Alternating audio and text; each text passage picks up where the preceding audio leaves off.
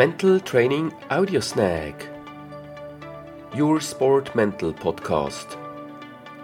With mental coach Mark Leuenberger.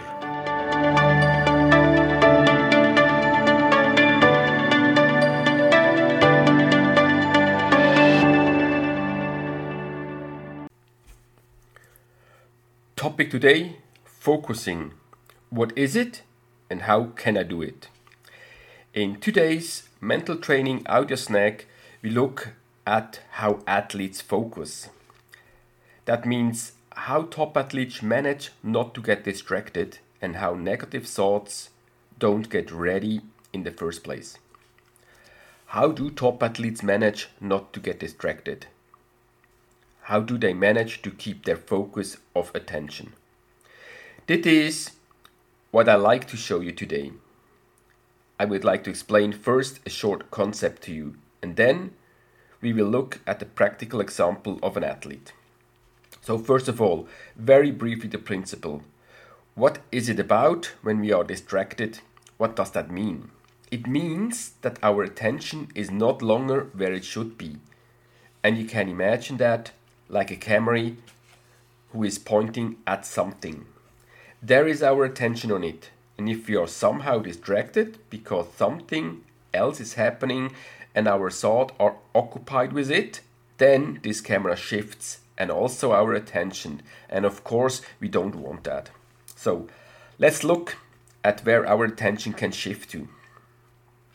That can actually happen on two levels. On the first hand, on the spatial level, and on the other hand, on the temporal level.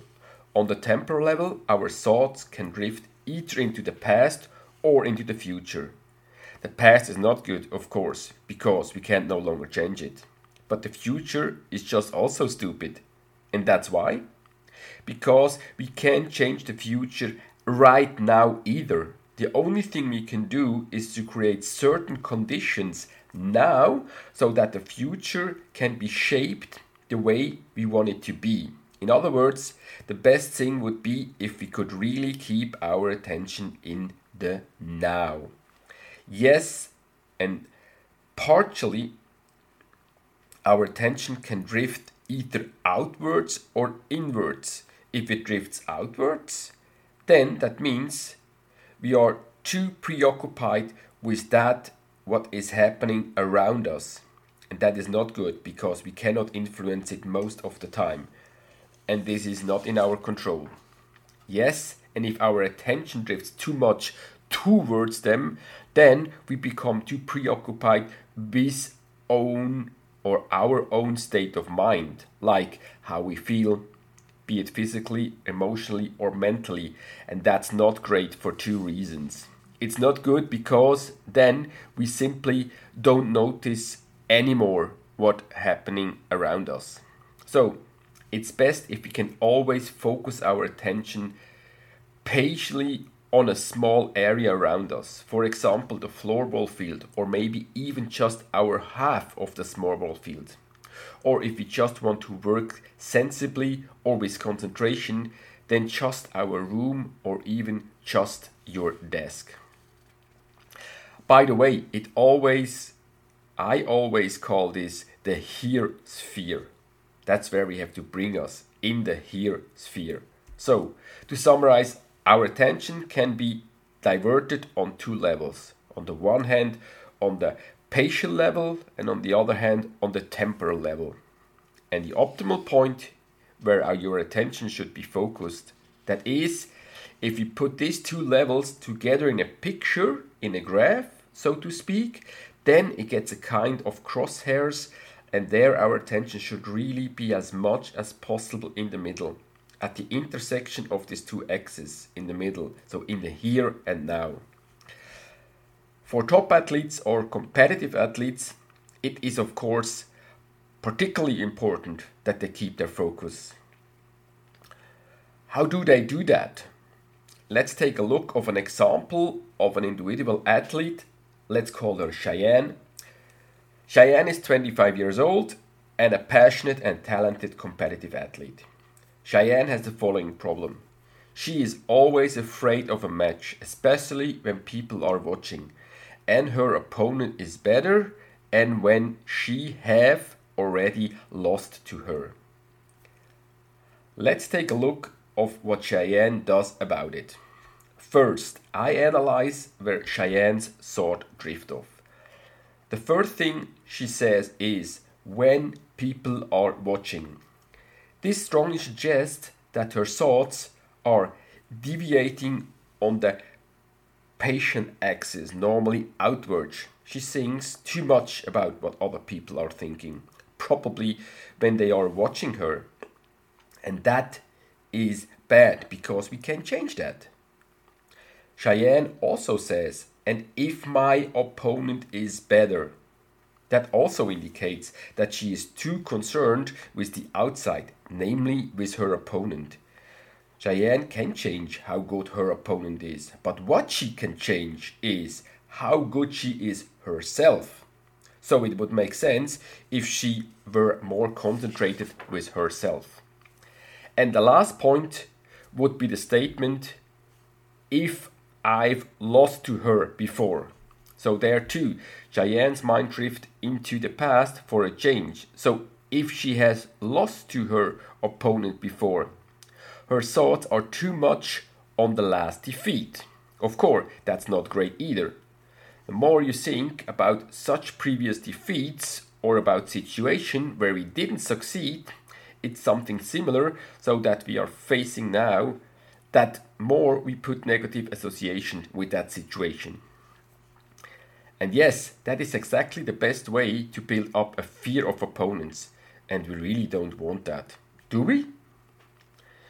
So much for the analysis of the situation. And now let's look at what we can change about it. It is important that you build up a sensitivity so that you notice already in training or in the match when were your thoughts starting to drift off. If you notice that your thoughts are starting to drift off, then you should clearly tell yourself, stop some people even find it helpful to imagine a huge stop sign in front of their mind's eye. So, then we are at the point where we have noticed that something is going wrong. My thoughts are drifting off, maybe even negative thoughts are coming up. But how do we get rid of these thoughts now? And that's where a very, very important mental principle helps us. And that is we get negative thoughts out of our heads when and only when replace them with other thoughts, preferably positive ones. So, it's about getting a new positive thought in your head as quickly as possible. Okay, yes, good. But how we do that? We can do this, for example, by saying certain sentences to ourselves. And what kind of sentences they are, that depends again on where our attention is drifting to.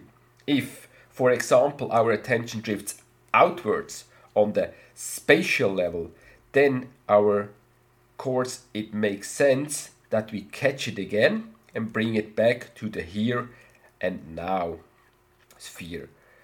And we can do that, for example, through sentences like here I can do it, or I master my position on the floorball field, or simply what counts is here and now on the field. If my thoughts drift into the past or the future, then it is natural to bring them back to the now. And we can do that with sentences like Today I defeat my opponent shift by shift, or Now I get the next action or I win the next infight, or today everything is possible. By the way, the great thing about this exercise is that you don't really have to believe 100% in what you are saying to yourself. You just have to be able to imagine it. That's very important. Of course, there are many other techniques you can use to keep your focus. For example, it helps some people to imagine they are under a kind of glassy bell and nothing can really reach them. So, That was it already for our today's mental training audio snack on the topic focus. For you, this means now practice, practice, practice. Because everything I'm telling you and showing you here can only work for you if you really practice it regularly. Okay, bye for now. Good luck. Until next time, your mental coach Mark. And don't forget, stay tuned and don't only wish for it, work for it.